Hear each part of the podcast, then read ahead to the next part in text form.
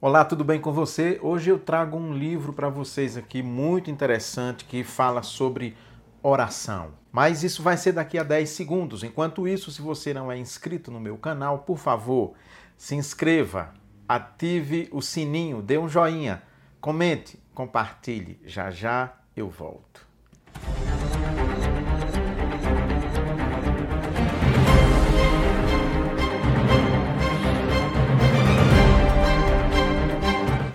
Sem a oração em um mundo hostil.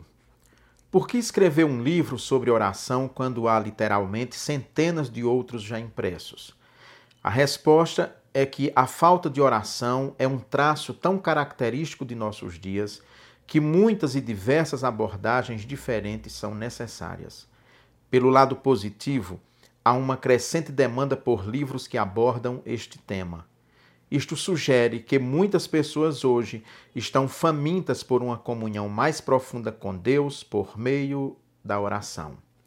É assim que James Houston abre esse seu livro, A Oração, o Caminho para quem busca a amizade de Deus. Ele foca a questão da oração a partir da experiência de amizade. Diz ele que, assim como nós temos amigos, pessoas com as quais nós travamos um relacionamento íntimo, inclusive de conversar, de contar nossos problemas, dividir nossas alegrias. Ele defende a ideia, defende a tese que o princípio básico da oração é esse estabelecimento de uma amizade entre o ser orante e Deus, para quem se ora. Ele faz um apanhado histórico muito importante nesse livro de toda essa experiência de oração, não só no judaísmo, mas principalmente no cristianismo, desde o século, o século IV, V, quando começam os movimentos dos pais do deserto, Antão e outros que vão para o deserto, e começa então a grande experiência monástica, ou seja, homens e mulheres que vão viver em mosteiros orando e trabalhando, como vai dizer a regra de São Bento, ora et labore, né? orar e trabalhar. Ele faz todo esse apanhado é, na igreja, não só do Ocidente, mas também na experiência cristã da igreja do Oriente. É um livro fascinante. Esse é um assunto que eu gosto muito. Eu leio sobre oração, sobre essas experiências de oração desde muito tempo. E aí, aqui então, ele cita muitos autores que eu li há 30 anos, pelo menos, como João da Cruz, Teresa Dávila, outros mais recentes, como Thomas Merton, mas mesmo assim são autores que viveram uma experiência profunda de, de oração, de intimidade com Deus. Francisco de Assis, Lutero, por exemplo, ele também vai citar.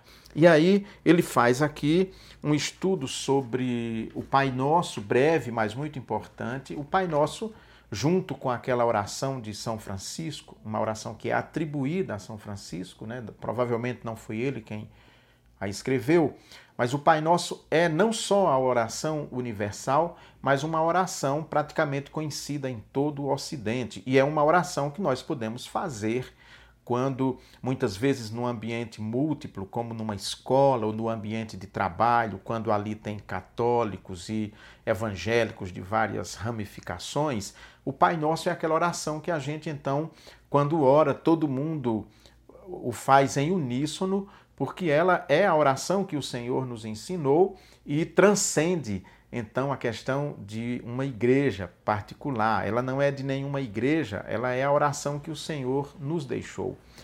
Ele faz todo, toda essa toda essa pesquisa a respeito da oração. Trabalha, tem uma parte muito boa sobre os relatos de um peregrino russo. Eu até já fiz, eu penso, penso não, tenho certeza, eu vou deixar o link aí para vocês que eu fiz aqui uma apresentação já há muito tempo sobre os relatos de um peregrino russo, que é um leigo na antiga Rússia, Rússia czarista, que sai andando de cidade em cidade, querendo aprender a oração do coração, inspirado em Tessalonicenses, né? Orai sem cessar. Ele então quer orar sem cessar e vai mergulhar então nesse universo da oração do coração ou da oração de Jesus, Gospod Pomilo, em russo, né? a forma abreviada, ou em português, Senhor Jesus, Filho de Deus, tem misericórdia de mim, pecador.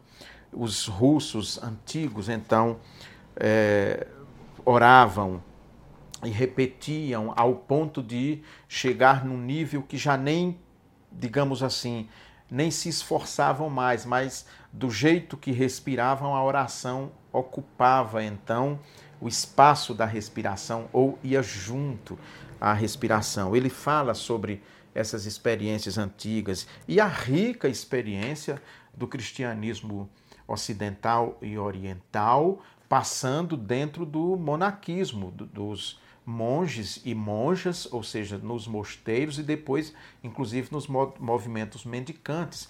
Todos esses movimentos, de certa forma, eles pavimentam aquilo que vai acontecer no século XVI com Lutero. A diferença é que tanto o monarquismo quanto o movimento mendicante não rompe com o catolicismo romano por uma série de razões históricas e Lutero faz isso, ele, ele rompe, né? mas a ideia de Lutero não era romper, era fazer aquilo que, que fez Antão, que fez São Bento, que fez Francisco de Assis, Domingos de Gusmão, os movimentos todos que aconteceram dentro da igreja, movimentos de renovação da igreja, e sempre uma renovação espiritual via oração. E também, claro, ele vai falar sobre os movimentos modernos, contemporâneos, que nós vemos principalmente na experiência pentecostal dentro dos evangélicos e a experiência carismática no seio do catolicismo. Todos esses são movimentos de renovação da vida cristã a partir da oração. E ele nos mostra também aqui algo que é muito importante que nós percebemos é que a oração ela transcende toda e qualquer experiência religiosa. Você não vai encontrar apenas no cristianismo pessoas orando. Não, em qualquer religião que você estudar, você vai encontrar pessoas orantes, desde o judaísmo, o islamismo, o hinduísmo, o budismo com a meditação, as religiões é, animistas africanas ou de outros lugares, inclusive as religiões também de matriz africana. Claro, ele não cita especificamente esses assuntos ou esses temas ou essas religiões que eu estou dizendo aqui. Mas ele mostra que a religião é algo que transcende toda e qualquer experiência religiosa. Ou seja, a oração não é, é privilégio ou manipulação da experiência cristã.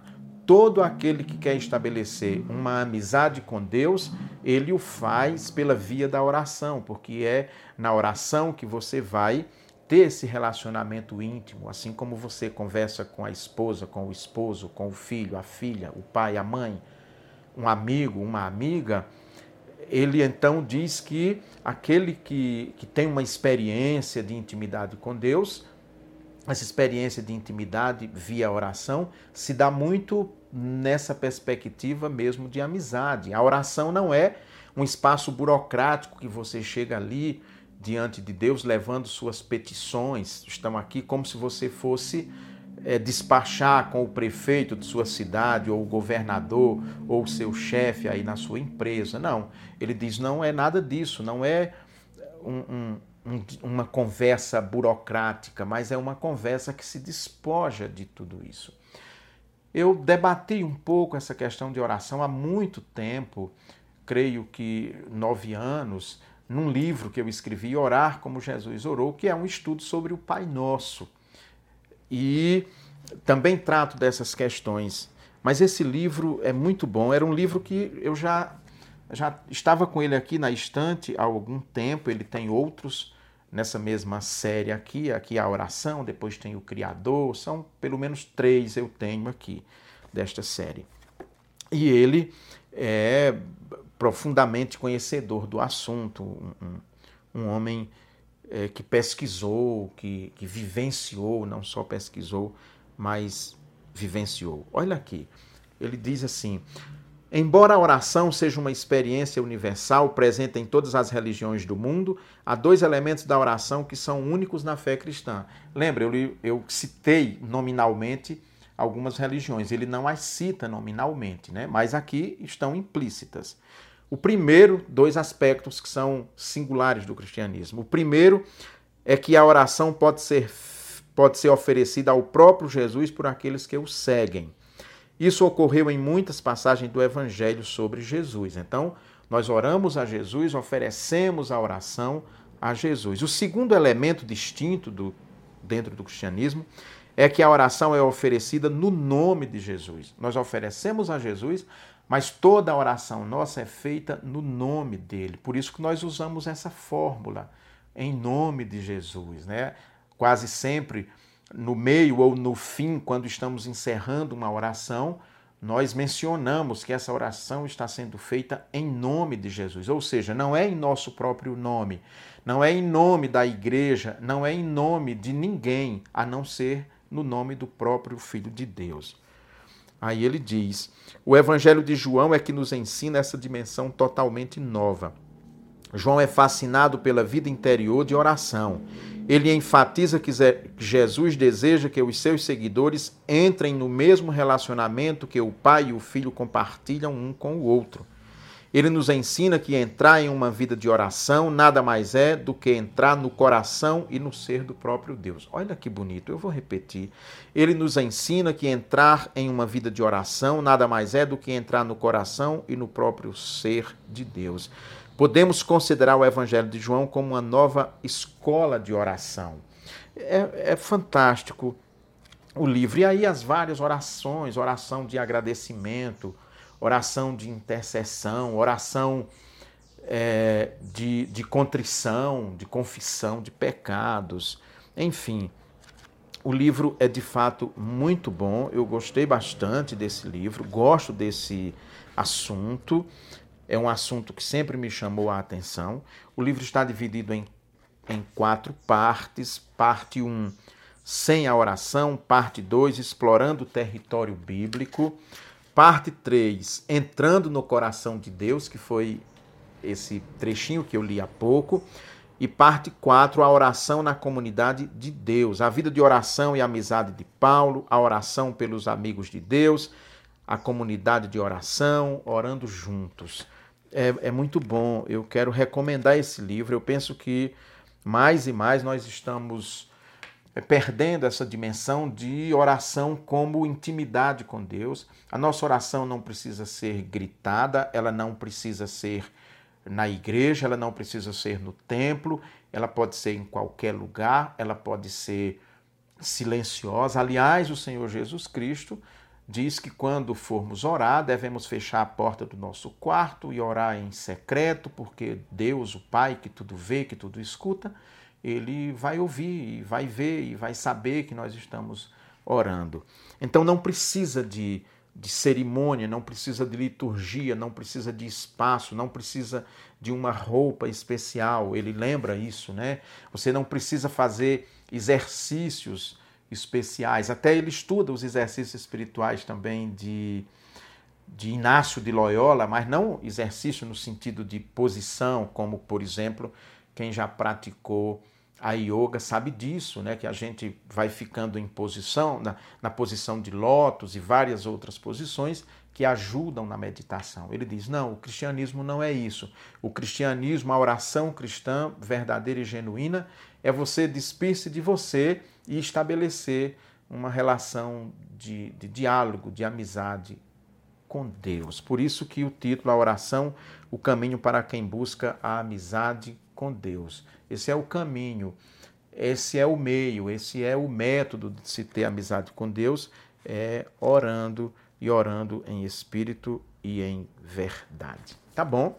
Eu penso que isso é suficiente. Ah, a editora Palavra de Brasília, uma edição de 2009, 320 páginas, um livro muito bom que eu recomendo a você. Tá beleza? Ficamos por aqui, não é? Bom, se você ficou até agora e ainda não é inscrito no meu canal, por favor, se inscreva, ative o sininho dê um joinha, compartilhe e também comente. A gente se vê. Grande abraço, se Deus quiser.